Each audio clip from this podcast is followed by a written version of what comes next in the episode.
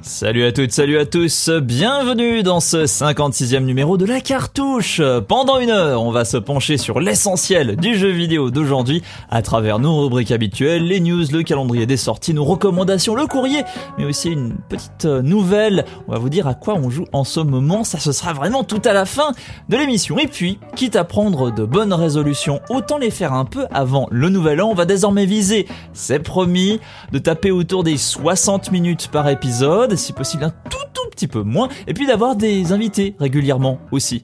Mais bon, un bon épisode de la cartouche ne serait rien sans un test ou un dossier, et au centre de celui-ci, euh, Lou me cuisinera autour de mon dernier achat, une Xbox One, pourquoi en acheter une en 2019, je tenterai de me justifier auprès de toi, coucou! Ça va être dur, coucou. Alors je suis désolé, peut-être que les gens m'ont entendu cliquer, euh, tapoter au clavier, mais écoute, Mais j'ai ta... Si si, je l'ai fait là pendant, pendant que tu parlais, parce que euh, j'ai ta bonne résolution pour euh, 2019, il faut qu'on parle, Oui. C'est que recommandation, c'est avec un A. Ah oui, comme, comme une commande et à chaque fois tu mets un petit E et je passe toujours derrière sur les, sur les conducteurs je change toujours le A euh, enfin le E en A je me dis peut-être qu'un jour il va s'en rendre compte et tout mais là je te le dis pour 2020 ton Hmm. challenge ça va être recommandation avec un avec un A Ah, c'est terrible ça. C'est ta raison, t'as raison. Je suis. euh, j'ai raison avec un A Euh, par contre, je te corrige sur celui-ci. Tu m'as appelé Inks et ça faisait 56 Ah, épisodes purée, que oui. tu m'avais pas appelé comme ça. Tu as tenu plus longtemps que Franck, qui de temps en temps re- recolle un petit Inks, mais euh, Oui, c'est vrai que là sur les derniers épisodes, je, je commence, il y a, y a de la relâche, hein, tu vois. Je, Ah. ouais, je-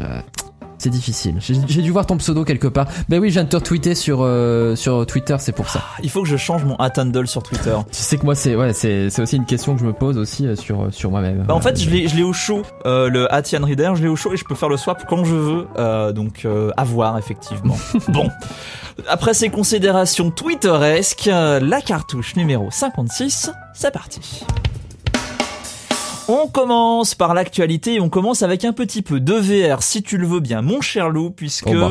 c'est parti Valve a annoncé deux choses qui sont euh, la même Euh, ils ont annoncé leur premier grand jeu en VR ils ont annoncé je vais même dire trois choses leur retour au jeu un joueur après euh, diverses euh, expérimentations et, titres euh, qui ont bien fonctionné d'ailleurs pour, pour pour certains en multi. Et puis ils ont annoncé leur nouveau jeu Half-Life. Tout ça c'est Half-Life Alix qui va sortir en mars 2020 donc très prochainement on voit que Valve a vraiment attendu d'avoir quelque chose de tout prêt tout chaud tout prêt à sortir avant d'en parler Half-Life euh, Alix, donc on a un trailer, on a un mini-site avec quelques screenshots, ça a l'air magnifique, on est dans l'esthétique euh, Mhm. Half-Life 2, mais avec un niveau de détail complètement euh, supérieur. D'ailleurs, ça tourne sur le moteur Source 2, qui a pas été utilisé pour beaucoup de jeux un joueur chez, chez Valve, voire même pas du tout, étant donné, je crois que c'est Dota qui a Source 2, si je dis pas de bêtises. C'est- un de ces jeux-là qui sont sortis, en tout cas depuis Portal 2, euh, qui l'ont. Et puis, grosse, grosse compatibilité avec la plupart des casques VR, avec le Valve Index, avec l'HTC Vive, avec l'Oculus Rift et avec les casques euh, certifiés Windows Mixed Reality, euh, évidemment le, le, casque principal de, Microsoft dont le nom m'échappe euh, en fait euh, partie. Alors Lou, euh, est-ce que pour toi, Half-Life Alix, ça va enfin être le moment de te faire sauter le pas de la VR Euh... Excuse-moi, je rigole parce que je crois que t'allais après sauter. Est-ce que c'est le moment de te faire sauter? Du coup, je vais exploser sur place. Boum, voilà, je, je me fais sauter. Un combine envoie une grenade et tu exploses. Exactement. Euh. Ouais, c'est pas très loin de Half-Life. Euh, Bah oui. du- je hmm, je ne sais pas. Je non non je ne pense pas parce que déjà je je moi mon le moment où j'aurais pu basculer, c'était clairement c'était Resident Evil euh, 7 du coup, Mhm. Euh, pas le 7 le le 8 Si, du coup c'est grave le 7. 7. Oui. Ah écoute, il y en a déjà Celui qui était sur. PSVR, bien sûr. Exactement, mais qui s'appelait juste Resident Evil du coup tout court si je me souviens bien ou Non, c'est le 7. Ah bon, ils avaient donné un nom, Euh, je crois qu'ils étaient oui. revenus à zéro. Oui, mais en fait, ce qu'ils avaient fait, c'est qu'ils avaient inscrit le 7 dans la typographie du mot Resident, des mots Resident Evil. C'était possible de l'écrire en chiffre romain avec. Oh, ils sont perturbants. Et en fait, Euh, bah, en fait, avec le V euh, du 5, De- le, la barre du I et la barre du et la L. barre du L, ouais.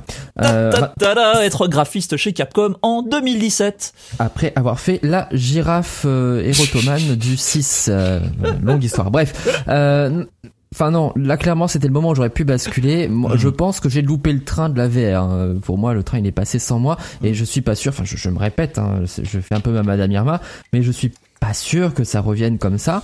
Je pense que ce, projet aura clairement un succès parce que la fanbase de, de Half-Life est très euh, est très présente, très intéressée et, clairement il y aura son petit succès euh, euh, d'estime auprès de, de enfin pas forcément d'estime auprès en tout cas du du public conquis, mais je pense pas que ça va être le jeu de transformation de de la VR. Hmm. Je, je, je crois pas. Je sais pas comment tu le sens, mais euh... personnellement, la chose que je vois, euh, c'est que le, le, marché euh, VR euh, sur PC, il est pas, euh, il est pas assez répandu. Et aujourd'hui, la plateforme VR la plus, la mieux qualifiée aujourd'hui pour toucher le grand public, c'est le PSVR.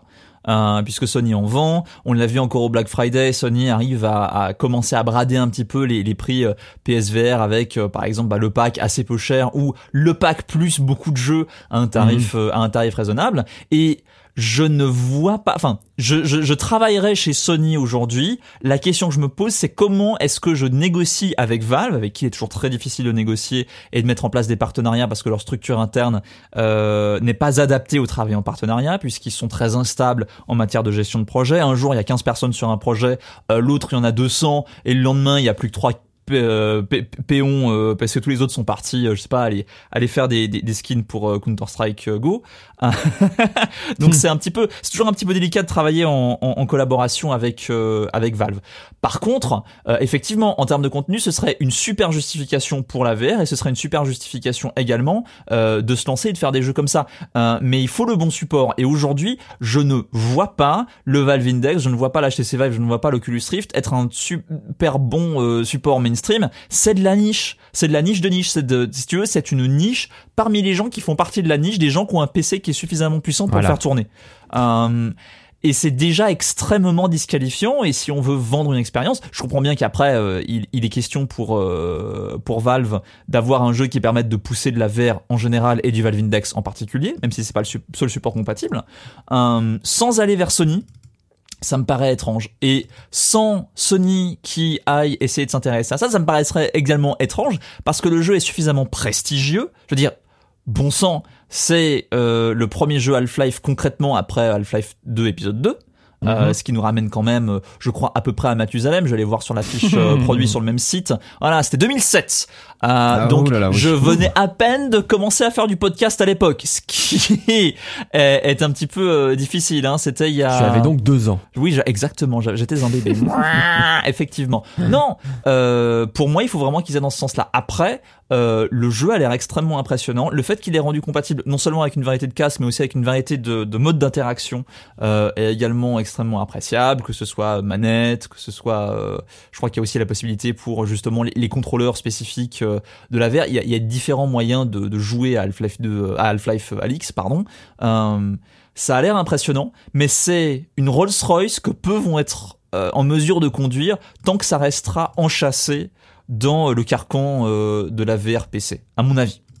Hmm. Mais c'est intéressant que tu parles euh, de nos amis de chez Resident Evil, puisque, eh ben, il y a des bruissements autour de Resident Evil, mon cher loup. Ouh là là, oui, secret de Polichinelle, hein, évidemment. Ça alors, écoute, je vais t'apprendre une chose, tu vas pas en revenir. Il paraît qu'il y aura un remake de Resident Evil 3 qui va arriver. Oui, la rumeur est, insistante ces derniers jours. Oh là là, tu t'y attendais pas du tout, uh-huh. j'imagine, effectivement. Donc un remake est prévu, évidemment, il, il emboîte le pas de le, du succès du, du deuxième, hein, qui a été mm-hmm. refait il y a pas très très longtemps et qui vraiment a beaucoup séduit, a beaucoup convaincu avec une vraie relecture, un, parti pris graphique, euh, euh, enfin il était très très beau, et puis du, du gameplay supplémentaire aussi, une, une, aventure assez intéressante dans la façon dont ils l'ont revu pour jouer la la, complé la complémentarité entre les protagonistes, ça fait beaucoup de phrases avec euh, beaucoup, enfin beaucoup de mots avec beaucoup de syllabes.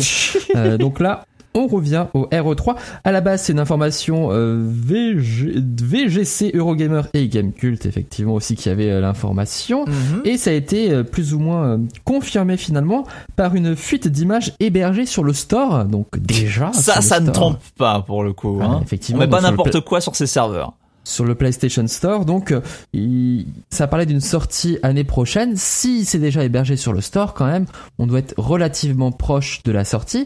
Mais moi-même, je suis assez étonné parce que je me dis le 2, le, remake est sorti vraiment juste hier. Donc, euh, les projets ont dû euh, s'emboîter. Ils ont bien vu de façon que que ça allait que ça allait se vendre hein. faut dire que ils nous, chaque épisode ils nous le vendent à toutes les sauces hein. on pense au quatrième oui Resident Evil 4 un exclu Euh, GameCube, je crois que c'est le jeu qui est sorti sur tout. Je me demande s'il n'existe même pas une version Game Boy hein, sur Resident Evil 4. On, on est sûr de rien actuellement là pour le coup. Euh, je sais pas si toi tu es. Je te euh, parlerai de tu- Shovel Knight à plus tard dans l'épisode et tu vas voir, il est partout aussi. Hein. oui, oui, pour le coup. Mais pour le coup, c'est c'est moins. euh, tu vois, au début, quand ils l'ont sorti, ils ont pas dit eh, c'est juste pour une seule console. hein. Là, ils l'ont sorti sur 10 générations et tout. Je pense que du RE4, on en a jusqu'à la Switch 4. Ça me rappelle ce clairement. chanteur qui faisait Et dans 150 ans Mais c'est la même chose avec RE4, hein, il, il sera toujours là. Euh, C'était quoi ta pas question? spécialement, t'es pas spécialement fan de Resident Evil, je crois. euh, Non, j'aime pas avoir peur. Euh, Ah. c'est un petit peu le le, le problème. Euh, donc, si tu veux, ce qui m'a séduit en voyant tourner RE2 euh, de loin, parce qu'encore une fois, euh, je n'aime pas avoir les chocottes. euh, c'est justement la refonte visuelle qui a l'air extrêmement Ah oui. impressionnante. Euh, le moteur Oui. qui est utilisé, euh, le son qui a été mis derrière, enfin voilà, et le petit phénomène culturel qu'il y a eu quand il est sorti avec, euh, je crois que c'est Monsieur X euh, qui se qui, se Mhm. déplace partout et qui est invincible. Alors c'est un petit peu une menace qu'il faut fuir. C'est ça. Voilà. Non, mais en, en termes de gameplay, c'était vraiment très intéressant. Alors, j'ai pas joué, mais j'en ai beaucoup parlé avec Chloé pour le coup et qui, Mhm. qui me parlait ça vraiment. Chloé, quand elle joue à un jeu, c'est l'héroïne. Elle est dans le jeu, elle est, elle est immergée. Elle, je sais pas ce qui se passe. Elle Dans passe à travers l'écran elle la est la télé. boule. C'est Chloé Vautier du Figaro. ça doit être, c'est, c'est- c'est- c'est un peu violent. Mais, mais là, pour le coup, tu vois, c'est l'idée de, de prévoir tes mouvements avec la carte. Tu te dis, bon, il faut que je puisse aller là, du coup, pour éviter Monsieur X au cas où il débarquerait et tout. Il y y a vraiment, euh, en, en termes de gameplay, c'était vraiment pas juste un gimmick, c'est ils ont vraiment pensé le truc extrêmement bien. Je sais pas ce que ça va donner du coup sur euh, sur Resident Evil 3, mais ça me rend quand même assez curieux et justement ça me rend d'autant plus curieux. Je, je connais pas très bien l'épisode 2 et l'épisode 3, j'y ai pas beaucoup joué, je ne le Ça ressemble, pas. ça ressemble à une commande pour satisfaire les actionnaires quand même. Hein. Euh, et les fans, je pense qu'il y a clairement une vraie demande des fans derrière. Non mais vraiment. Hein. Il y a, il y a Moi, un je- lien, il y a un lien tangible qui s'appelle l'argent entre euh, l'envie des fans et les demandes des actionnaires.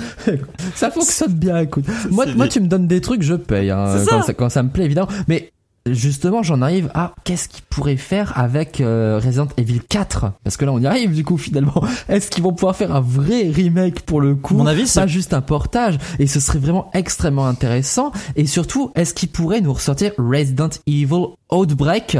Donc les deux épisodes multijoueurs qui étaient dans le concept génialissime.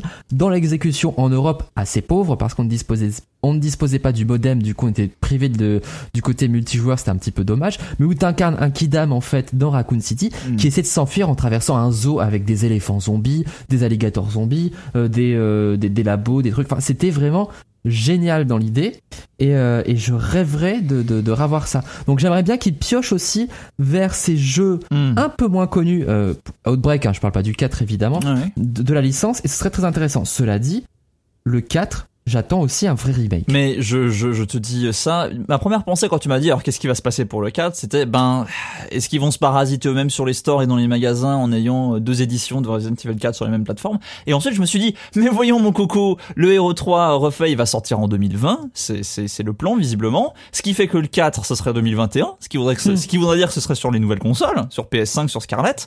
Donc euh, vraisemblablement encore une fois, euh, il y aurait pas de parasitage direct. Euh, Je, je sais pas s'il le ferait honnêtement parce que ça fait quand même Oh. beaucoup de, de ressorties euh, et en même temps Mais s'il le faisait je pense ouais voilà je, je pense que ça se vendrait en fait au final donc euh, c'est peut-être un argument pour eux Tu dis aux gens, bah, franchement, tu dis aux gens, euh, quoi 14, 15, 16 ans après la sortie, 16 ans après la sortie, euh, tu vas jouer à, une, à un vrai remake, c'est, c'est- ça se justifie. J'ai vu pire, hein J'ai vu Mais plus oui, tôt. mais en même temps, c'est dans les vieux pots qu'on fait les meilleures soupes, et Uh-huh. c'est peut-être pour ça que dans Mario Maker 2, on fait appel à une vieille légende pour pouvoir justement relancer la sauce. Tu as l'art de la transition, l'art de la transition. En plus, je vois, la- je, je vois celle pour la dernière news en plus, donc c'est parfait.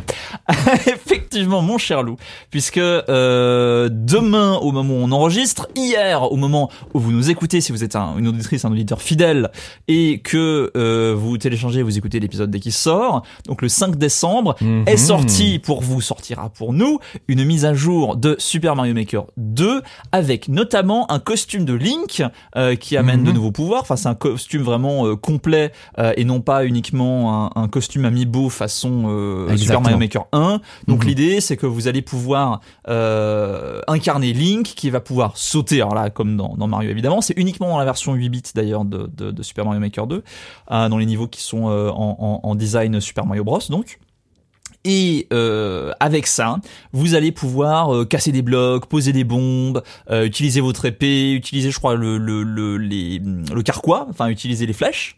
T'as le Euh, bouclier aussi. le bouclier, enfin tout un nombre de pouvoirs, ce qui fait que ça crée quasiment un nouveau jeu dans le jeu, ça va Oui. créer de nouvelles possibilités et c'est super intéressant pour le coup. Avec une approche très euh, puzzle par moment dans, dans le trailer comme ça a été euh, Oui. montré. Et plein de petites façons de, de faire des petites énigmes pas mal jouées sur effectivement on voit le, le rebond par exemple du, du bouclier euh, sur un objet qu'on qu'on lance. C'est c'est vraiment pas mal. Enfin euh, je, je trouve ça un petit peu zinzin. Effectivement ça- clairement quand je l'ai vu j'ai pensé au début euh, au côté amiibo. Je me dis oh là là une skin c'est vraiment pas drôle. Ils font comme dans le premier euh, Mm. c'était euh, même pas de mise à jour tu vois n'importe qui. Et là non ils t'ajoutent vraiment du gameplay avec et pas un petit peu justement et, euh, et moi j'ai trouvé ça hyper intéressant On est six mois après la sortie du jeu et euh, et, et- et voilà qu'ils insufflent effectivement quelque chose de nouveau. C'est pas la seule chose nouvelle d'ailleurs qu'ils insufflent euh, là-dedans, Oui. puisqu'il y aura également le mode du speedrun ninja. Alors le Oh, ninja, c'est ce oh petit là. fantôme que vous voyez apparaître à la fin de Super Mario World et également Exactement. dans Super Mario Bros 2 édition européenne et, et américaine euh, Mhm. en tant qu'ennemi, puisqu'en fait je crois qu'ils ont pour origine justement Doki Doki Panic, qui est le matériau source. Tout le monde connaît cette anecdote de, de Super Mario Bros 2 euh, en Occident. Euh, et, et en gros, l'idée, c'est que vous allez jouer avec votre personnage dans des niveaux euh, speedrunesques et euh, simultanément, entre guillemets, en tout cas, euh, mis en, en parallèle, euh, il y aura, je crois, c'est une centaine de fantômes sous Oui. forme de ninja qui vont Oh. résoudre le niveau en même temps que vous, ce qui Formidable. crée un sentiment très replay de Super Meat Boy. Et j'adore cette référence, donc je pense Ah que c'est une bonne idée. Ah oui, oui. Euh, Mais visuellement, ça, ça, ça claque, c'est un gimmick visuel. C'est tout simple, ça n'apporte rien en termes de gameplay. Ça fera très le bien, ça fera très bien dans les pubs pour Noël.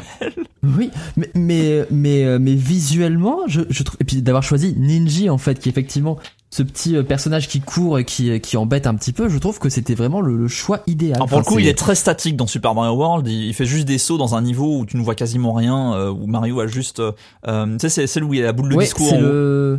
Bah, c'est le, le château de Bowser. C'est, il est dans le dernier couloir du château de Bowser, en fait. Exactement. Mais euh, mais en revanche quand tu vois dans les dans- je crois qu'il est dans les Paper Mario tout ça donc c'est ce côté Ah, oui. il, il est très euh, c'est un petit ninja tu vois donc il est très agile tout ça donc euh, donc je trouve ça extrêmement drôle d'avoir choisi ce, ce personnage enfin c'est c'est c'est bien pensé et il y a même d'ailleurs il y a d'autres nouveaux ennemis aussi qui arrivent je sais pas si t'as relevé si ce que t'en as pensé éventuellement Oui. Euh, alors, je connais plus le nom français euh, justement de ces ennemis-là. Est-ce que c'était pas les, les Spikes? Est-ce que c'est pas les pygmées Spike c'est euh, c'est bah, Spike je crois Spike, en français aussi Ok. Il y a également les Donc c'est les Exactement. les, les petits personnages euh, qu'on trouve généralement dans le désert, qui sont euh, Ouais. ces, ces, ces, ces petites boules euh, empaquetées les unes sur les autres. On a également les P-blocs, donc qui s'activent, des blocs qui incassables, qui s'activent uniquement temporairement quand le, le, le bouton P est activé, et des euh, panneaux d'accélération qui sont repris directement. Alors en soi, l'inspiration première, elle est de Mario Kart, évidemment, euh, les panneaux d'accélération sur lesquels on roule,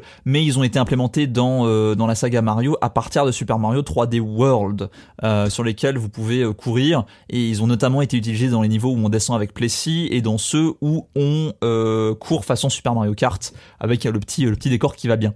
Euh, et t'as aussi peux- des pièges gelés d'ailleurs en plus enfin oui, il y a les pièces gelées de, de. Super Mario Bros 3 effectivement, qui sont également T'as plein de choses qui sont qui sont arrivées et euh, ça fait plaisir parce que déjà ils avaient repris quasiment tout le contenu de Super Mario Maker qui lui-même avait été amendé euh, par par des mises à jour et les checkpoints euh, tout ça qui était euh, qui était arrivé et, et tu disais le jeu est vraiment complet mais là ils trouvent Hmm. des nouvelles approches et tu vois que c'est apporté. Par contre, je suis assez étonné c'est qu'ils ont toujours pas présenté de nouvelles skins éventuellement alors que Ouais. sur le menu on subodorait euh, potentiellement de nouvelles skins. Ce sera peut-être pour 2020, euh, ou ce sera peut-être pour du DLC, ou ce sera peut-être pour du DLC en 2020. Euh, Peut-être. Je, je- je vois comme ça. Euh, c'est un jeu qui reprend des, qui continue à prendre des, des, des plumes, c'est positif de ce côté-là, euh, mais il devrait aussi améliorer son netcode, et pour l'instant on n'a aucun signe que c'est le cas. Euh, c'est un jeu qui devrait également faire un meilleur travail en termes de curation des niveaux et en termes de, de chargement des listes de niveaux qui sont disponibles dans le monde. Et là aussi l'interface reste un petit peu euh, pauvre, euh, et c'est quelque chose qui est extrêmement structurel, donc il y a peu de chances d'arriver de changer parce que ça nécessiterait de changer beaucoup de choses dans le jeu. Mais si Nintendo euh, voulait vraiment faire de Super Mario Maker 2 le Mario Maker ultime, au-delà d'être simplement le meilleur des deux, euh, il y aurait euh, ces aspects-là à travailler, euh, à mon avis. Mais ce n'est pas tout à propos de la licence Mario. Pour fermer la marche de cette actualité, mon cher Lou, on va sur plateforme mobile. Oui, tout à fait. Alors figure-toi, j'ai été quand même relativement étonné. Mario Kart Tour est le jeu iOS le plus téléchargé de 2019. Je n'en reviens pas. Euh, en 2018, Vraiment bien évidemment, c'était Fortnite. Bah oui, j'en reviens pas parce que pour moi, ça pose question. Juste pour pour info, avant, avant de discuter de Mario Kart Tour, Hmm. Fortnite est tombé huitième du coup en Oh. 2019. Non. Mario Kart Tour est premier. Alors pourquoi j'en reviens pas? Parce que je trouve que le jeu est, est- est quand même bancal. Alors certes, il est gratuit, donc effectivement, il, il appelle au téléchargement, mais ça veut dire aussi quelque part que le bouche à oreille a quand même fonctionné parce que ça m'étonnerait que le jeu s'est juste vendu sur son nom ou alors ça montre aussi la toute puissance de la licence euh, alors que elle s'est fait euh, distancer il me semble par euh, Smash Bros sur Switch Hmm. euh, ce qui est assez rare parce que Smash Bros c'est en général plus confidentiel en tout cas sur les sur les consoles Nintendo. je vais mais vérifier là, les voilà. chiffres de vente euh, tout de suite. je, je, je veux bien, mais je suis quasiment euh, quasiment sûr, il me semble. Euh, pour, pourquoi je trouve ça étonnant? Parce que déjà le modèle payant, on en a déjà parlé dans la cartouche, je le trouve euh, vraiment discutable, euh, trop cher pour du contenu qui est pas spécialement euh, intéressant. je vais me permettre, c'est une arnaque. Vo- Voilà, tu- bah, écoute, il va plus franco que moi, franco de port. Voilà. Et, euh, et en termes de gameplay aussi, c'est c'est pas un c'est c'est pas un jeu très très intéressant. Et en même temps, je me fais cette réflexion. Mais il est quand plaisant. joué, Il est Voilà. plaisant. je l'ai trouvé. Alors j'ai noté sur mes petites notes étrangement addictif. J'ai trouvé étrangement addictif alors que clairement en termes de gameplay, bah tu, tu gères juste les les objets et les virages, ce qui est pas euh, foncièrement euh, hyper passionnant. C'est clairement moins intéressant qu'un vrai Mario Kart. Euh, c'est même pas le jeu de course le plus sympa sur euh, sur mobile, mais du coup c'est le plus téléchargé. Alors en, en termes de comment dire de vente, de de, de résultats, de, de chiffres, euh, Mm. de, de retour sur investissement, je ne sais pas si ça les intéresse beaucoup, mais en termes de téléchargement, ça a cartonné. Et- toi, ça ne t'interpelle pas du coup, j'ai l'impression? Moi, ça ne m'interpelle pas dans le sens où Mario Kart est une valeur sûre de Nintendo depuis euh, depuis très longtemps, mais vraiment est devenu euh, le systématiquement le jeu le mieux vendu de chacun des supports de Nintendo depuis la 3DS. Euh, donc c'est la troisième console de suite euh, 3DS, Wii U, Switch, où Mario Kart littéralement est le jeu le plus vendu de la machine. Euh, Mario Kart vend n'importe quoi. Et donc, un Mario Kart gratuit sur des supports que tout le monde a dans la poche, personnellement, le, le contraire m'aurait étonné. Que ça n'ait pas Ouais, fait un carton de téléchargement. On parle bien de téléchargement, pas d'utilisateur Oui, actif. Tu vois, les gens, fait. les gens peuvent s'en désintéresser par la suite, ou alors peut-être que leur modèle économique n'arrive pas à être tolérable pour les gens, ce que j'espère, parce que ça voudrait dire que les gens euh, font des choix, euh, font des choix intéressants dans leur vie. Euh, ce serait intéressant. Mais là, pour le coup, en termes de, de, de téléchargement brut, ça m'étonne pas du tout. C'est une licence hyper connue. C'est une licence qui a, enfin, c'est quand même une licence qui a réussi à, vendre, je crois que c'est 8 millions 44 voilà d'exemplaires sur Wii U. Euh, la console, elle s'est vendue à 13 millions. Donc largement plus de la moitié euh, de, de, de- du nombre de, de consoles euh, de, consoles vendues ont Mario Kart 8 dessus. De même, il y a 102 millions euh, de, jeux euh, vendus euh, recensés par, par, par Nintendo. Alors je crois que c'est des jeux first party pour le coup. Hein. Non, ça doit peut-être être tout le, tout le marché en vérité. Euh, 102 millions de, jeux vendus sur, sur, sur Wii U. Mario Kart 8 encore une fois à 8 euh, millions. Il est un peu en dessous du 10%. Euh, Enfin, il est un peu en dessous du 8% pour être plus honnête. Ce qui est quand même énorme pour un seul jeu. Euh, Mais t'as t'as une vraie curiosité, je pense, sur la licence qui a permis euh, ce résultat. ah ouais. Il y a un véritable intérêt. Enfin, clairement, pour moi, ça, je vais, je vais, je vais pas le nier. C'est, euh, c'est la licence spin-off de Mario qui a le mieux réussi. Oui.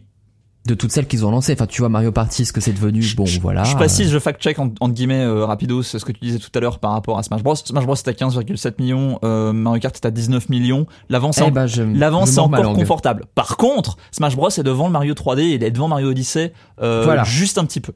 Bah, c'est ça. Euh, Il avait dépassé un jeu et j'en étais Mais- étonné, mais- mais, c'était Mario Odyssey. Mais ce qui est fascinant, c'est que le spin-off a dépassé la licence. Oui. Euh, le, le- enfin le- les, les titres canoniques. Ça, par contre, c'est acquis. Mais je, je crois que c'est c'est pas la première fois, il me semble. En même temps, parce que le public est plus large. Ah, c'est acquis, c'est acquis. Les jeux, Mario Kart c'est 8 acquis, devant bah, à Mario toi, 3D c'est à moi, World, devant Mario 3D World et devant euh, Mario U, pas cumulé mais pas loin.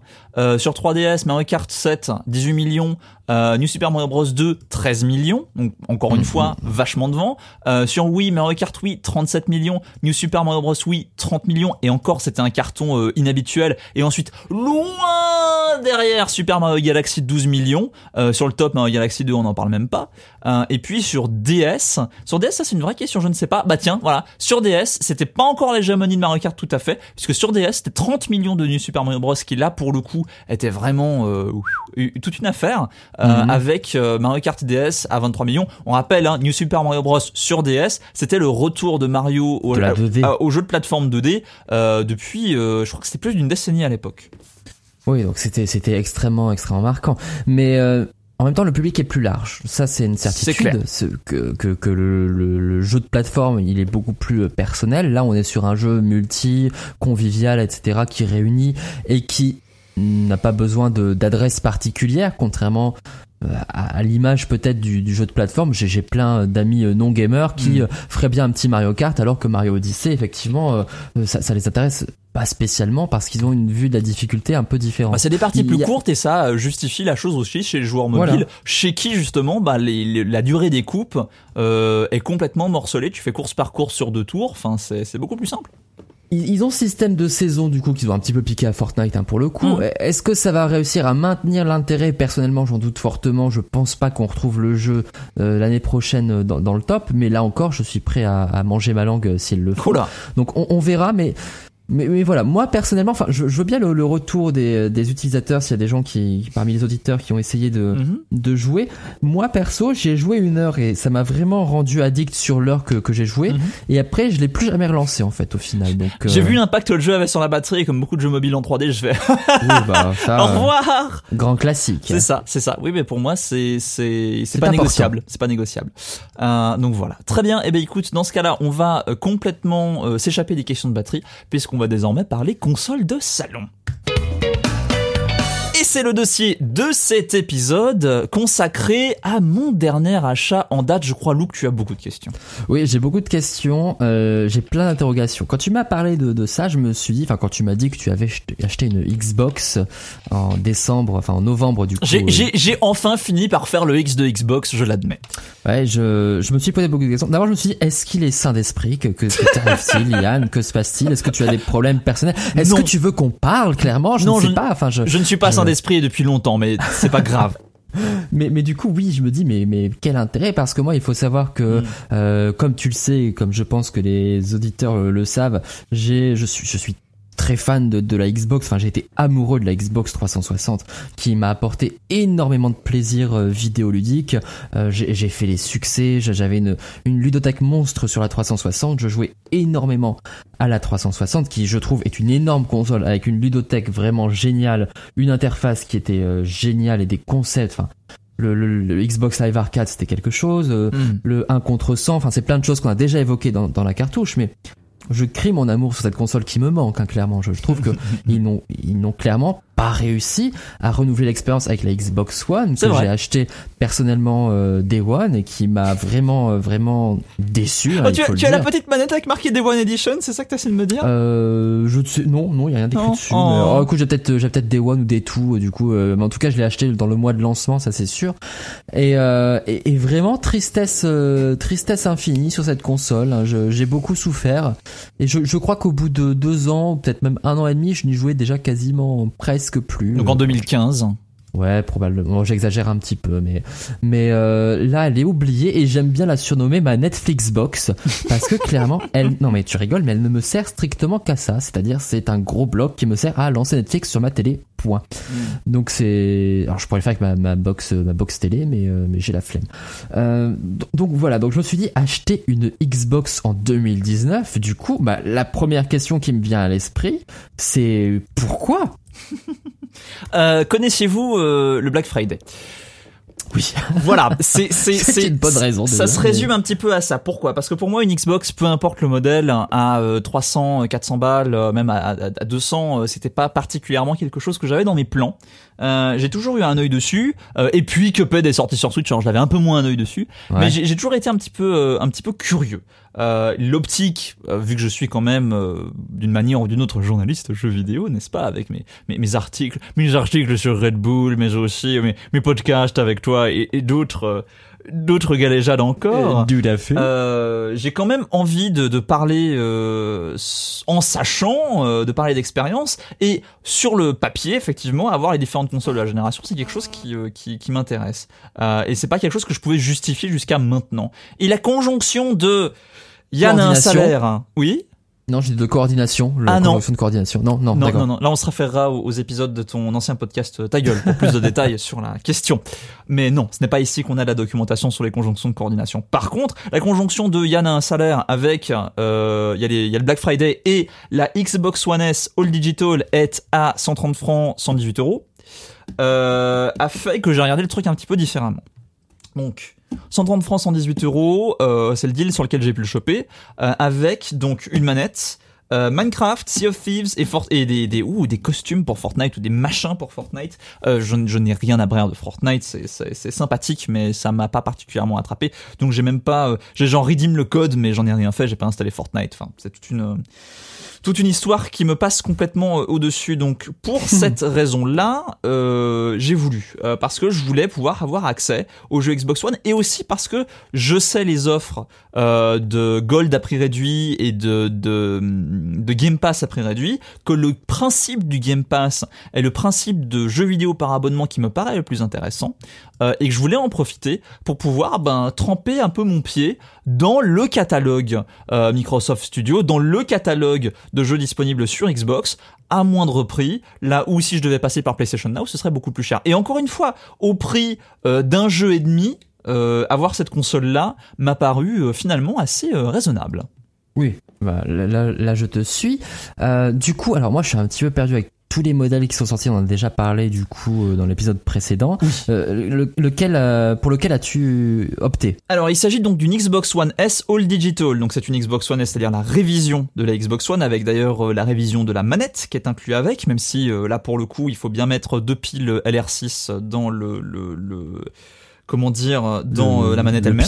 Ce que je trouve un petit peu dommage. Euh, J'ai vu euh, à un moment ou un autre, je sais plus si c'était la documentation de, de la boîte ou euh, la console elle-même en, en la démarrant sur l'écran, qui m'a dit un truc du style Oh là là, tu sais que tu peux acheter un kit charge and play euh, et j'en ai pas vu en magasin, genre du tout.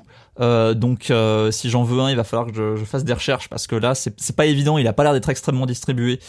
Aujourd'hui, euh, il y a un terrain de SSD dedans. Il y a donc pas de lecteur Blu-ray. Ça, c'est super important à, à- à préciser. Elle est all digital. Même si, honnêtement, euh, sur la boîte, pour éviter, je pense, des class action ou ce genre de choses, euh, ils, ils ont décidé de vraiment te le rappeler partout. En face, tu as joué sans disque dans toutes les langues. All digital qui est bien mis en avant euh, dans un cartouche vert. Ensuite, pour ouvrir la console, tu dois détacher un sticker avec marqué dessus. Alors attends, c'est à l'envers. Je retourne la boîte.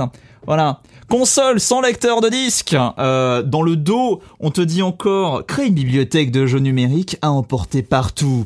Et euh, vraiment, t'as le dans tous les côtés de la boîte, t'as un, un symbole de disque avec une croix qui le barre. Enfin, on te dit vraiment euh, il n'y a pas de lecteur. Ce que je savais évidemment, mais ce qui euh, pour euh, quelqu'un qui va faire un achat de Noël par exemple et qui n'est pas vraiment au courant, euh, voilà, euh, va peut-être faire en sorte que cette personne-là ne fasse pas l'erreur de euh, en même temps lui prendre un jeu sur disque. Ce serait dommage. Euh, voilà, c'est une console qui en soi output en, en 1080p, sauf si tu regardes des films. Netflix, tu peux l'output en, en 4K par exemple. J'aurais bien voulu dire des Blu-ray, mais les Blu-ray, les amis, c'est pas possible sur une console qui a pas de lecteur de disque. Ah, Euh, donc c'est un petit peu dommage. Même si techniquement tu peux aller installer le la- l'application lecteur Blu-ray dans le Microsoft Store, euh, je vous garantis qu'elle fonctionnera pas. Et puis enfin, elle est également euh, compatible HDR. Donc si vous avez un téléviseur euh, HDR, ce qui n'est pas mon cas, euh, vous pouvez avoir euh, bah, le, le, le, le- comment dire un contraste meilleur euh, et du coup un rendu un petit peu plus réaliste grâce à ça, des couleurs, voilà, tout simplement. Euh, on parle un petit peu de technique. Du coup, c'est quoi tes impressions sur le hardware? Euh, sur le hardware directement, alors il y a deux choses. Il y a la machine elle-même et, et- et son design, et puis il y a également la manette. Euh, je trouve la machine très élégante. Je la trouve même plus élégante. En tout cas, la, la, la One S euh, et la One S Digital, les deux finalement, à part le, le- la bande du lecteur, c'est les mêmes. Euh, elle est blanche, elle a l'air vraiment euh, magnifique. Et comparé à ma PS4 qui prend la poussière et son design de gueule en biais, même si euh, au départ de la génération, comparé à la première Xbox One qui faisait un peu euh, lecteur cassette euh, slash brique. Ouais, je, je la trouve pas mal. Je, je la trouve globalement plus belle. Même la Xbox One, le, alors ça c'est un gros parpaing, certes, Mm. mais je la trouve plus élégante en tout cas que la Xbox 360, pour- qui est une excellente console, mais que je trouve Elle est de son euh, très- temps, la très 3.6. disgracieuse. Elle, elle est de son Ouais, temps avec ouais. ses courbes. euh, Enfin, il y a, y a- y a vraiment. avec, son, avec euh, son plastique cheap aussi. Là, là, on est vraiment à fond justement dans l'inspiration euh, du design minimaliste et du design euh, du, du flat design, euh, très clairement. Euh, J'aime beaucoup le, le, le mélange des textures avec d'un côté euh, les trous pour la ventilation et de l'autre une surface euh, extrêmement euh, lisse. Euh, J'aime bien ce qu'ils ont fait avec. Elle est, elle est jolie. Et puis le petit, le petit bruit qu'elle fait quand tu la démarres, le tu je, je trouve ça mignon Mhm. aussi. Évidemment, ça m'a fait rire quand j'ai vu que la console pouvait également prendre du HDMI au-delà d'en donner, puisque l'idée, encore une fois, était de passer ta télé à travers. Ça, c'est vraiment un héritage du concept original de la Xbox One. Et je crois que tout le monde s'en fout. En tout cas, en Europe, où on a des bonnes box, c'est vraiment quelque chose qui nous est passé complètement au-dessus de, de la tête. Donc, bonne facture, pas trop grande. Euh, et puis, euh, la manette. Mon Dieu, la manette. Euh, ben, meilleure manette de cette génération, j'hésite pas à le dire. Euh, en ayant eu euh, et en continuant d'avoir d'ailleurs la DualShock 4 de Sony et la manette, le contrôleur pro euh, de, de Nintendo. Les sticks sont mais un amour, ils sont fantastiques, ils sont bien placés. euh, je, je les préfère en, en, en diagonale. Euh, les gâchettes et les, les, les gâchettes de derrière surtout sont sont incroyables. Enfin, elles, elles sont confortables. Les vibrations, alors ça, c'est peut-être la seule chose que Nintendo a de meilleur avec évidemment le, le HD Rumble, mais les vibrations rendent, je trouve, mieux que sur DualShock 4. Et puis le poids. euh, est également, à mon sens, un peu plus confortable. On a vraiment l'impression de tenir quelque chose. Là où la manette euh, PS4 est, à mon sens, un petit peu trop légère. Euh, J'ai l'impression qu'ils ont vraiment fait un équilibrage malheureux entre euh, la légèreté de la, de la manette, pensait-il, euh, pour de l'ergonomie, et de l'autre côté, euh, le, le, le fait que sa batterie euh, soit pas euh, énorme. Là, pour le coup, avec la manette, avec la, la, manette Xbox One, j'ai l'impression que je vais avoir, même si là je suis pas arrivé au bout des piles pour la première fois en tout cas, à la fois une bonne durée, y compris d'ailleurs sur des piles LR6, et un poids assez conséquent, assez ferme en, en, en tenue de main. Et puis derrière, je sais pas si c'est le cas sur tes manettes euh, originales, euh, mon cher Lou, mais le, feeling euh, grip sur l'arrière de la manette est également très très agréable, plus agréable qu'il ne l'est sur la console de, de Nintendo ou sur la console de Sony. Voilà. Je, je, je prends en main là à l'instant pour, pour vérifier. Écoute, je sais pas trop. Euh, la manette pro de, de la Mhm. Switch est très agréable en termes de prise en main. Il y a un, petit effet euh, de, de, de petits trous en fait. Tu vois, il y a une espèce de, de truc qui, qui entoure, qui je trouve.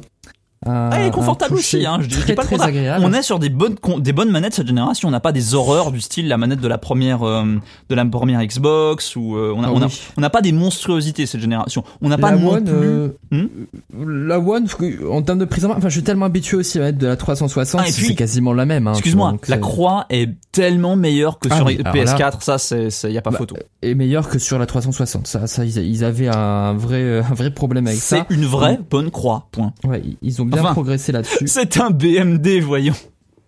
Et euh, non, mais le design, je, je la trouve très très jolie la manette. Enfin, je, j'aimerais bien qu'ils conservent quelque chose de, de ce côté-là parce que je la trouve sobre et, et efficace en fait. Ah, ils peuvent, Euh, ils peuvent, ils peuvent continuer sur celle-là. C'est pas pour rien que c'est la manette préférée des gamers PC, hein, euh, pour la plupart. Euh, elle mérite concrètement ce titre-là. Et puis, très appréciable aussi, j'avais découvert ça sur PS4, c'est aussi possible sur Xbox One. Brancher son casque en port jack pour avoir le son du jeu, génial. Voilà. Très très Côté bien. OS, du coup, ça se passe comment C'est moins bien, euh, c'est moins bien, mais c'est pas aussi nul que sur euh, PS4. Euh, Enfin nul. Wow. Il y, a, il y a du débat. Disons encore une fois que l'essentiel dans les deux cas est, est réglé et que les deux ont leurs défauts bien à eux. Euh, le premier truc qui est remarquable tout de suite avec la Xbox One, c'est la traduction. Euh, par exemple, tu démarres la console, il y a ton profil qui s'affiche avec ton nom de compte et ensuite c'est marqué vous connectez ER. Euh, pas euh, connexion en cours, non, c'est juste euh, Yann, vous connectez. Ah, c'est ça, me rend assez perplexe. Et toute l'interface est comme ça, à, plein d'endroits. Tu as des trucs qui ne font aucun sens. Tu comprends le contexte, surtout quand t'as déjà une console auparavant. Mais enfin, c'est c'est c'est pas très respectueux. J'ai vraiment l'impression que c'était traduit avec Bing. Euh, et ça, c'est euh, ça, c'est dommage. possible. Ah, c'est Mais, c'est- euh, possible. Donc clairement, euh, j'apprécie le fait de pouvoir mettre, de pouvoir épingler des jeux et mettre des jeux en avant. Je trouve que côté interface, ils ont un, une longueur d'avance sur la PS4 qui te force énormément de, de, de tuiles à travers la gueule de trucs du style le PSN, nouveautés, etc. de manière vraiment imposée. Et tu peux mettre, moi ce que je préfère, mettre des jeux en exergue en disant maintenant je joue à ça et quand je quand je descends sur mon menu, voilà, c'est comme ça. Ou alors quand je quand je reviens, quand je rallume ma console après l'avoir éteinte et que j'étais au milieu d'un jeu, toute l'interface va se décorer aux couleurs du jeu que j'étais en train euh, de, de jouer et c'est extrêmement encourageant pour y retourner plutôt que d'aller flâner dans un autre jeu et au final ne rien avancer. Contrairement à la Switch qui te balance un menu dans lequel tu as six cases et euh, on te dit vas-y joue un truc quoi, un truc, d'accord? Est-ce que tu est-ce que est-ce que tu peux mettre des trucs dans les dossiers? Non, plusieurs années après, on n'a toujours pas les dossiers sur Switch.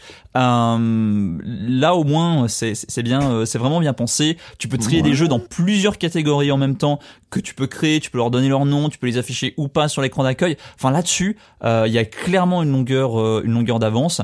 Euh, par contre, le store est tout aussi médiocre que sur PS4, c'est-à-dire lent, confus, euh, mal foutu pour trier les choses. Sincèrement, le meilleur store cette génération, c'est celui de la Switch.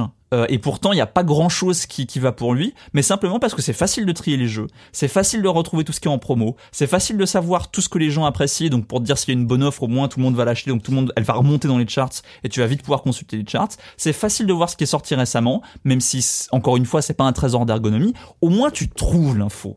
euh, sur le l'eShop de la Switch. Sur euh, sur le Microsoft Store, c'est n'importe quoi dans le sens où en plus ils essaient de te vendre tout et n'importe quoi en même temps. Euh, ils essaient de te rendre des applications euh, qui n'ont rien à voir, du hardware. Enfin, c'est c'est c'est la foire à neuneux. Et puis euh, sur sur sur PS4, c'est pas particulièrement mieux euh, avec là encore une fois des menus très lents. Enfin, c'est c'est c'est pas digne d'une architecture. Du- du- du- du- d'un store, d'une console qui existe encore une fois euh, plus de, euh, enfin, quasiment plus de 20 ans après le, le- le lancement du Xbox Live, qui était le premier vrai, euh, la première vraie interface online pour pour une console quoi. Alors c'est c'est marrant parce que moi je trouve que le, le meilleur le meilleur OS actuellement c'est celui de la Switch parce qu'il est simple, efficace, il va à l'essentiel et il te surcharge pas de d'informations. Alors clairement l'expérience est pas la même. La Switch on vend une console. Quand t'as un Euh, backlog, il te surcharge quand même un petit peu en te disant regarde il y a tout, il y a tout ça à faire et ne pas avoir de dossier, ne pas avoir de possibilité de mettre un jeu en exergue. Aujourd'hui c'est c'est un un pouce au vis pour quelqu'un qui a des des des, des petits euh, comment dire euh, des- du mal à se concentrer sur un truc, ce qui est mon cas. Mais, euh, mais clairement la Switch ils te vendent une console alors que sur la PlayStation 4 et la Xbox One c'est un service multimédia. Donc Mm. ils veulent vraiment mettre ça en avant mais je trouve que ça les dessert complètement. Mm. Euh, bon c'est un point de vue très euh, franco-français, on a déjà eu le débat 100 fois. Non, carrément. Nous, on, on- on a les box, euh, les box internet euh, en France. Du coup, de ce côté-là, on, est- on est bien équipé. Je sais pas du tout en Suisse si vous avez les mêmes services à ce niveau-là. On a, c'est en train de monter. T'as un acteur hégémonique qui est Swisscom, et puis à l'autre côté, t'as les autres qui commencent doucement à s'y mettre, parfois en partenariat avec des set-top box existantes comme les Apple TV par exemple. Donc ce côté euh, VOD, application, blablabla, Mm. nous clairement ça va moins nous intéresser et moi ça me lourde très rapidement dans une interface de console. L'interface de la Xbox One a, a évolué quand même au, au fil du temps, mais très très peu comparé à l'interface de la Xbox 360 qui avait des révisions assez régulières, qui a eu une révision drastique avec l'apparition des avatars, tout ça. Donc il y a eu trois Et- grands âges en vérité. hein. oui, Tout à fait, il y avait eu ce, ce passage avec les volets que je trouvais génialissime, j'adorais tellement, c'était clair, c'était simple, c'est peu ou prou ce que faisait PlayStation, mais en, en, en vertical déjà au lieu d'être horizontal, ce que je trouvais déjà beaucoup plus clair, avec des sons, des des des des, euh, des façons de présenter des pages, enfin c'était c'était, je trouve extrêmement élégant. Là, le problème euh, Mm. principal, selon moi, c'est qu'ils ils se sont basés clairement sur le- les tuiles, les Mm. tuiles de, de Windows euh, 10, qui, on, on le sait, a rétro-pédalé sur l'usage des tuiles parce que ça, ça, ça ne- faut que j'arrête de dire tuiles, ça m'énerve. Là, des, des tuiles avec un U, euh, ça a rétro-pédalé parce que les gens n'étaient pas habitués à ça et ils sont revenus au bon vieux bureau qui finalement est très bien efficace pour la bureautique.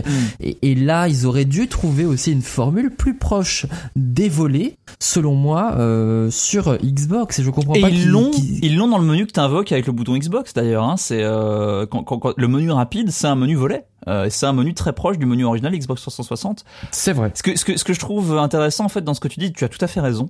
Euh, c'est une interface qui veut tout faire, mais justement, connaissant d'autres interfaces qui veulent tout faire, je pense que celle-ci s'en sort pas si mal. Elle te pousse des éléments qui viennent du store, des éléments de marketing de temps en temps, mais encore une fois, quand tu t'attends à ça, quand tu sais quels sont un petit peu les attendus et les impératifs pour une boîte comme Microsoft avec ce genre d'interface là, je trouve que il te laisse finalement eh, beaucoup de possibilités de personnalisation, beaucoup de, de possibilités de prioriser ce qui te, ce qui, ce qui est le plus intéressant pour toi, euh, et, et, et, je trouve ça beaucoup plus appréciable que la rigidité sur PS4 et Hmm. le minimaliste que j'apprécie, mais avec sa rigidité, ce que je déplore un petit peu sur Switch. Euh, Mais c'est encore trop confus pour moi sur Xbox One. Il y a encore trop d'informations Ah, à- l'écran a- et il devrait faire une épure. Il y a un truc que personne ne m'a expliqué, enfin quand je dis personne, c'est nulle part dans l'interface, c'est comment utiliser le bouton de partage. Pour moi, c'est un bouton select que certains jeux utilisent, mais le bouton de partage, j'appuie dessus, il y a pas de screenshot, j'appuie dessus longtemps, il y a pas de vidéo, je, je ne sais pas. Euh, on- Je saurais pas te dire non plus. voilà, c'est mais c'est c'est c'est c'est dingue que jamais que on sur. Switch, euh, sur Switch, ben voilà, c'est c'est simple comme bonjour. Mm, mm, mm. Euh, bon, on va rentrer dans le, le vif du sujet. Enfin, on est dans le vif du sujet depuis tout à l'heure, mais le sujet euh, crucial, important, en tout les cas jeux. pour moi, qui est bien sûr les jeux. À quoi tu joues? Euh, énormément à Forza 3, Forza Horizon 3. Euh, j'ai- récemment hésité un petit peu entre les deux et puis comme Forza Horizon 4 a quand même l'air d'être plus optimisé pour Xbox One X, euh, de- d'expérience ap- après y avoir joué un petit peu sur sur sur le Game Pass, je suis passé à Forza Horizon 3. Je l'ai acheté avec le, les DLC, dont le DLC Hot Wheels qui, du coup rend le truc encore plus arcade. Et je prends mon pied. J'aime beaucoup j'aime beaucoup Forza Horizon 3 qui a vraiment le bon équilibre entre un jeu de course simu et un jeu de course euh, un jeu de course arcade. Vraiment pile entre les deux. Euh, j'ai également joué un petit peu à Sea of Thieves euh, qui a un départ extrêmement lent mais dès lors que tu contrôles un bateau est fun.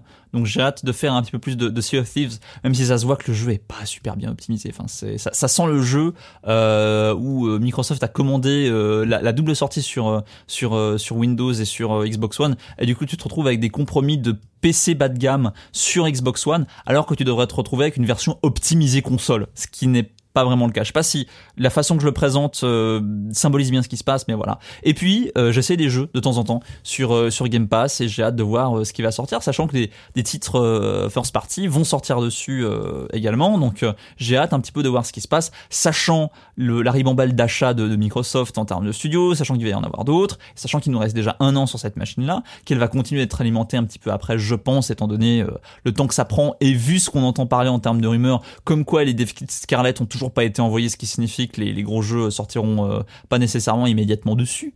Euh, donc ça, ça, ça, ça va, euh, ça va être intéressant d'avoir, d'avoir les pieds là-dedans. Donc voilà, du, du Game Pass, du Forza Horizon 3, euh, et ça me rend déjà bien, bien heureux. Très bien. Du coup, tu, tu es heureux, tu es content de ton acquisition. Hum, hum. Absolument, et pour toutes les personnes qui n'ont pas de console de cette génération-là, euh, c'est un très bon pied euh, dans la porte de cette génération, une All Digital à ce prix-là, encore une fois, à, à 120, euh, à l'équivalent de 120 euros, je crois. Euh, ça, je pense que ça ne se refuse pas. C'est dommage que ce soit pas le deal, parce qu'à une époque, les All Digital étaient servis avec Forza Horizon 3, et là, je vous l'aurais recommandé vraiment les yeux fermés. Euh, là, Minecraft, Sea of Thieves et Fortnite, c'est des jeux qui me sont, qui je trouve être un peu plus faibles. Euh, Fortnite et Minecraft parce qu'ils sont disponibles ailleurs, et Sea of Thieves parce qu'il est aussi disponible sur PC, Windows, et parce que il n'est pas aussi bon, euh, à mon sens, en tout cas pour le de, de, de ce que j'en ai joué. Euh, donc je, je, je, c'est- une très bonne console pour démarrer, soit pour démarrer sur support Xbox, soit pour démarrer tout court dans, tout court dans cette génération, je pense. Alors, si je ne me trompe pas, tu as aussi une PS4. Oui. Donc, ça veut dire que tu as toutes les consoles d'une même génération, euh, la génération actuelle, tu la as tout. Première fois que ça m'arrive effectivement. D'accord. Et, euh, Et, et ça, ça- ça te fait quoi? Euh, c'est un petit peu, euh, c'est un petit peu bizarre. C'est vraiment l'idée que je peux euh, jouer à ce que je veux, littéralement. Il y a un truc qui sort quelque part et, et- et je peux le prendre. Et euh, je, je vois, dis- disons, le- le- l'avantage qu'en tirent euh, les gens qui, qui l'ont fait euh, auparavant. J'espère qu'un jour ce sera peut-être le cas pour la prochaine génération s'il y a un intérêt à le faire. Euh, là, en tout cas, euh, rien, rien que sur Forza, enfin, j'y passe tellement de temps en ce moment euh, que ça justifie très très vite l'achat en termes de- Mhm. d'heures de jeu vis-à-vis du, du prix de la chose, étant donné qu'encore une fois, je l'ai eu pour pas trop cher.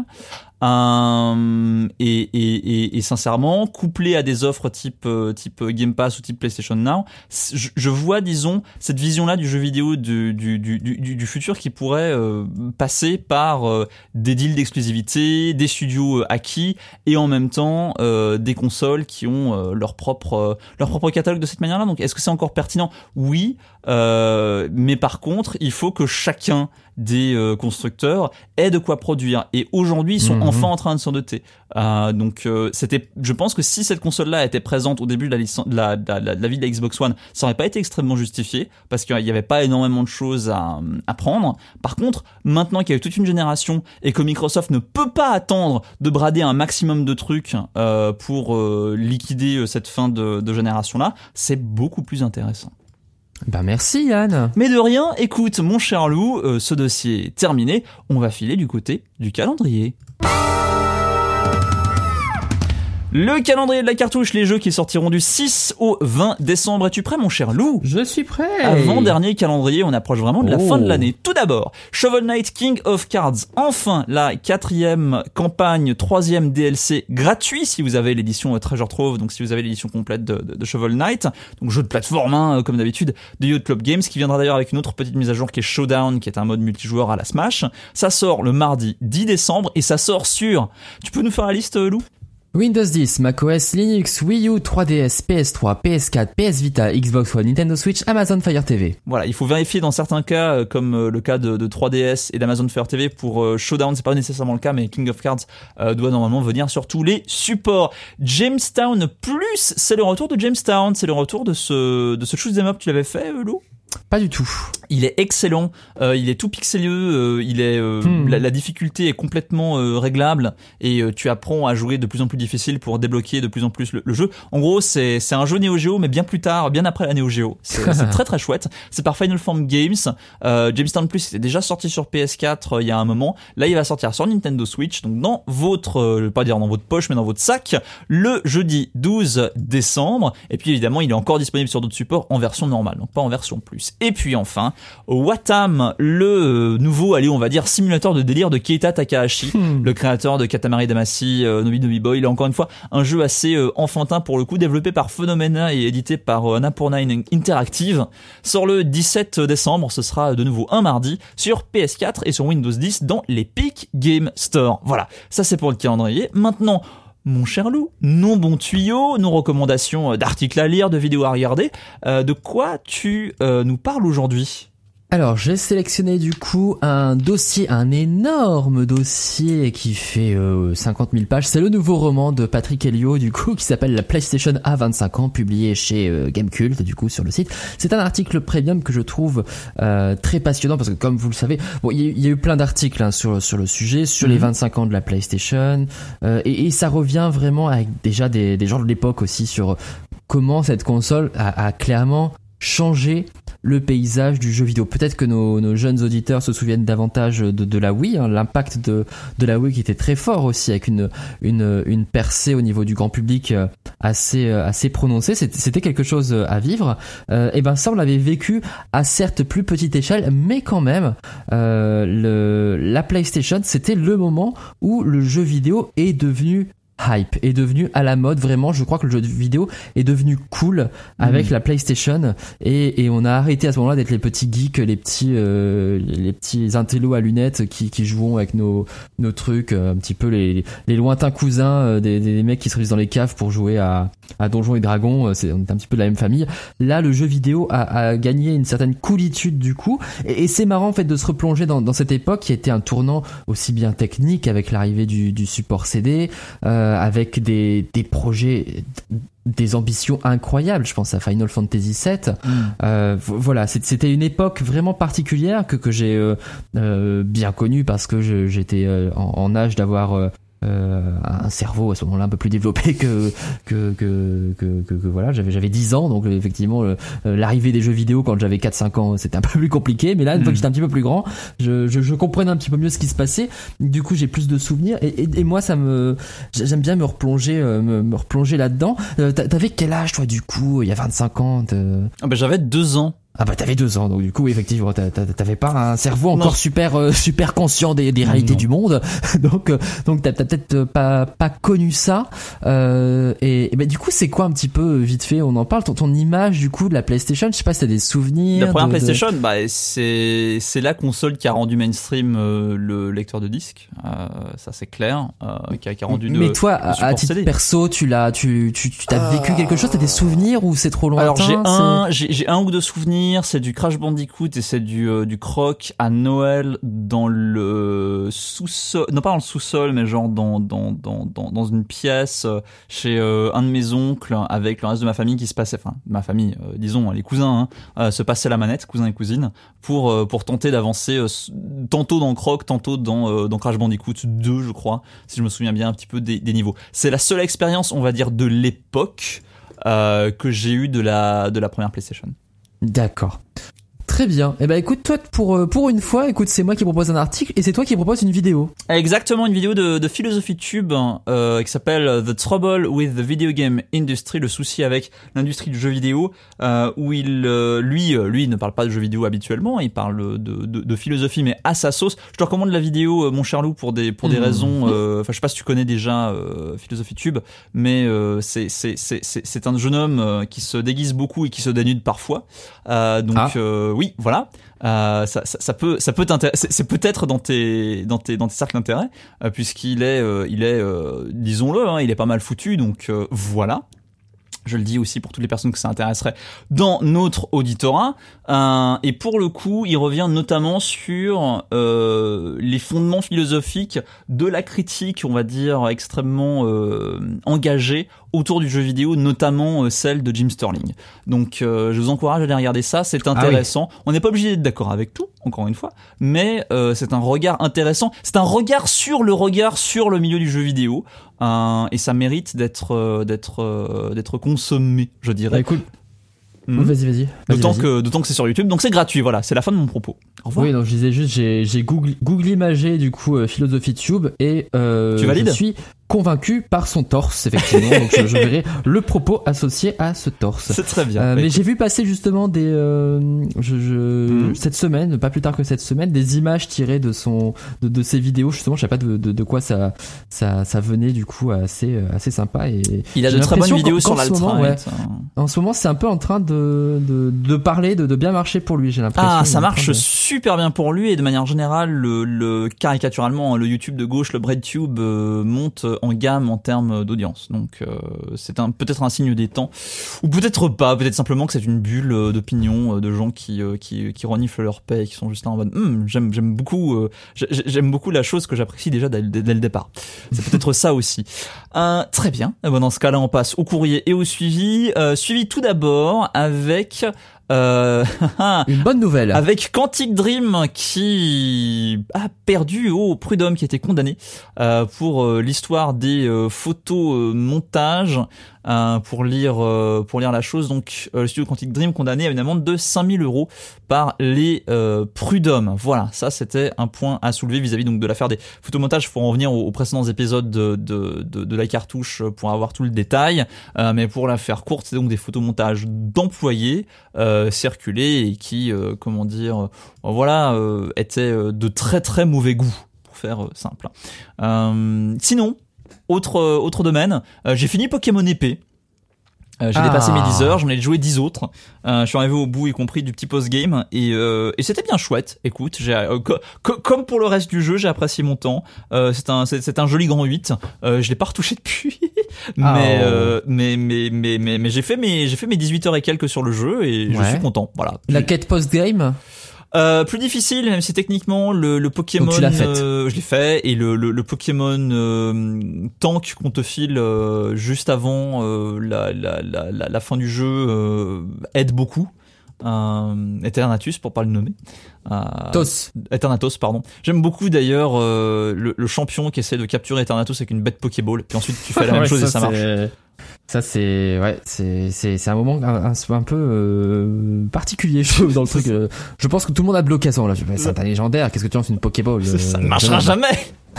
Déjà, il y a une hyperbole. Et puis, en fait, bon, voilà. Euh, vous, vous verrez en le faisant. Euh, en tout cas, euh, je continue à, à apprécier le, le, le jeu. En tout cas, j'ai continué à apprécier le jeu et je vous, je vous le recommande pour ce qu'il est, c'est-à-dire le Pokémon canonique le plus faible, mais un bon roller coaster malgré tout. Euh, en parlant de roller coaster, alors c'est pas directement des roller coasters, mais ça reste dans des genres qui sont proches des roller coasters. Tu as commencé à jouer à autre chose, mon cher Lou. Ah bah non, euh, justement, c'est ce que je dis en, en ce Ah, t'as moment. pas eu le que, temps Bah non, j'ai pas Toujours eu le pas temps de commencer à jouer à Planet Zoo et du coup, je, ça me rend scrogneux. Alors j'ai des amis qui m'en parlent, qui me disent ah c'est l'ergonomie quand même est assez particulière, c'est pas si Mhm. simple et tout, c'est pas clair, euh, je ne sais pas comment augmenter euh, tel truc, euh, euh, 60% d'habitat, blablabla. Euh, et et euh, scrogneux, scrogneux. Écoute, j'ai pris la décision, je me le suis noté, je me l'achète à la fin de cet épisode. Hmm. Et euh, j'y joue pour le pour le prochain. On parlera des. Alors je spoil un petit peu. On parlera des GOTY. Donc euh, je, je ne peux pas euh, finir l'année sans essayer Planet Zoo. Donc Voilà. tant pis, je vais bousculer. Donc on t'en parlera s'il fait partie de tes GOTY. Ça va être intéressant, ça. Bah, je- euh, franchement, il y a, il y a de grandes chances vu tout ce que j'ai lu et tout. Certes, il a peut-être une aridité en termes de prise en main, mais je Hmm. pense qu'on touche en termes de gestion à quelque chose qui a l'air vraiment très sympa. On passe au courrier de Carbionté qui nous dit bonjour à vous, douce voix bimensuelle. Une question pour vous. En raison du retour de la hype Star Wars avec The Mandalorian que je trouve excellent, l'imminence du film Star Wars 9 et la sortie de Jedi Fallen Order. Selon vous, dans quel type de jeu l'univers Star Wars pourrait et ou devrait revenir ou essayer de s'introduire? Je pencherais personnellement pour un For Honor-like, un 4X RTS, voire un Dark Souls-like. Alors, en parenthèse, tu veux un Dark Souls-like, mon cher euh, Carbion, je crois qu'avec Jedi Fallen Order, tu es servi. Euh, de plus, selon vous, quelles sont les meilleures incursions vidéoludiques de la saga de George Lucas si cet univers vous est familier bien sûr? Un fidèle auditeur depuis bientôt deux ans. Oh bah Carbion Merci, Merci. merci, beaucoup, gros bisous. Alors euh, c'est marrant que qu'il pose cette question parce que bah enfin marrant oui et non, je pense qu'on fait tous à peu près la même chose. Il y a le nouvel épisode qui arrive, donc on se retape tous le marathon évidemment. Donc là j'en suis rendu à euh, j'en suis arrivé à Rogue One, je viens de finir euh, Rogue One. Du coup on, on regarde dans l'ordre. On fait pas le match été, on fait on fait l'ordre euh, classique avec mon mon compagnon. Mm. On va commencer la trilogie originale, donc là je suis toute excitation de retrouver Bah oui. Carrie Fisher, bien évidemment, Sainte Carrie. Carrie, je pense fort à toi, tu me manques terriblement. Euh, et donc, on, on en parlait avec mon copain et tout, et je lui disais que j'avais été beaucoup marqué. Euh, je suis pas très euh, très Star Wars, dis- disons deuxième trilogie, ça m'est passé un petit peu au-dessus. Moi, je reste très fidèle à, à- à la première, et j'ai jamais été extrêmement fan de l'univers. Je le redécouvre vraiment en ce moment. Et, euh, et j'apprécie beaucoup. Mais alors le jeu qui était sorti du coup sur GameCube Hmm. et qui faisait partie des titres de lancement. Je ne suis plus sûr du titre, mais qui te mettait, euh, je crois, dans, dans, dans la peau. Ça devait être l'épisode 2, l'épisode 3. Je ne sais plus exactement. C'était en tout cas euh, première euh, trilogie. Je suis sûr que tu recherches pour moi en ce moment. Yann. Pas du tout. J'étais bah, en train de noter la, la réponse que je voulais donner parce que j'ai enfin trouvé une bonne idée, un, un bon truc à répondre. Donc. Voilà. Mais, mais voilà, sur GameCube, il y avait ce très bon jeu. Écoute, je vais le chercher. Que Squadron tu- quelque tu- chose, non? Exactement. Tu vois? Mais ça, je me souviens Oui. des couvertures de magazines de l'époque et tout le monde qui faisait Oh là Ah, là. ah, c'était bien. J'ai Qu'est-ce que c'était bien. T'étais t'étais en vaisseau, tu faisais les trucs, les tours autour des, tu sais les éléphants là, je sais plus leur nom là, les Haiti Haiti, je crois, je sais plus trop. Je euh, crois. euh, mais tu faisais les, les C'est tours aussi nom d'un des impérateur aux États-Unis, si Tu jamais. les faisais tomber, tu tu tirais. C'était génial. Celui-là était vraiment génial. Pourtant c'est pas un genre de jeu que j'adore, hein, le jeu où t'as un vaisseau, tu tires machin et tout. Mais celui-là, j'étais à fond dedans.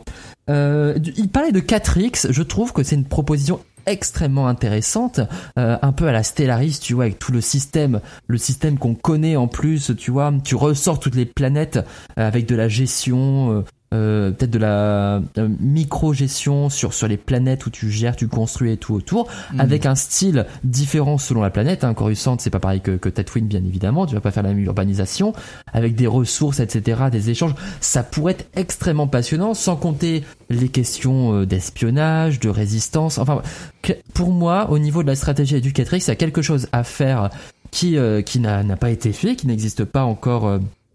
À mon sens, et qui mériterait vraiment. On s'oriente plus souvent autour de l'action euh, avec Star Wars, alors que je trouve que le lore se prête vraiment bien à de la gestion Hmm. et, euh, et du 4X. Je, je fais un parallèle rapide. Euh, Dune, le jeu Dune a été euh, un des premiers euh, STR. Donc, euh, donc voilà, c'était, c'est, euh, voilà, il y, a de- la vraie matière sur ce genre de jeu pour proposer des choses très intéressantes. Du coup, toi, que- quelle est ta, ta proposition? Euh, alors pour répondre à la deuxième question, euh, mise en incursion de la Sega Video League, j'ai pas joué beaucoup de jeux Star Wars, donc euh, ma réponse sera euh, je sais pas. Par contre, pour euh, le, le, le- les genres qui s'y prêteraient le mieux, à mon sens, euh, du beat'em all, euh, du beat'em à combo, euh, sabre laser ou euh, usage de la force, façon Bayonetta, euh, avec peut-être une dimension d'exploration ou des phases, des phases façon Star Fox en vaisseau, ça clairement. Ou alors et ou un jeu à la Telltale, euh, un jeu, un jeu scénaristique à choix, parce qu'on parle quand même d'un univers de cinéma.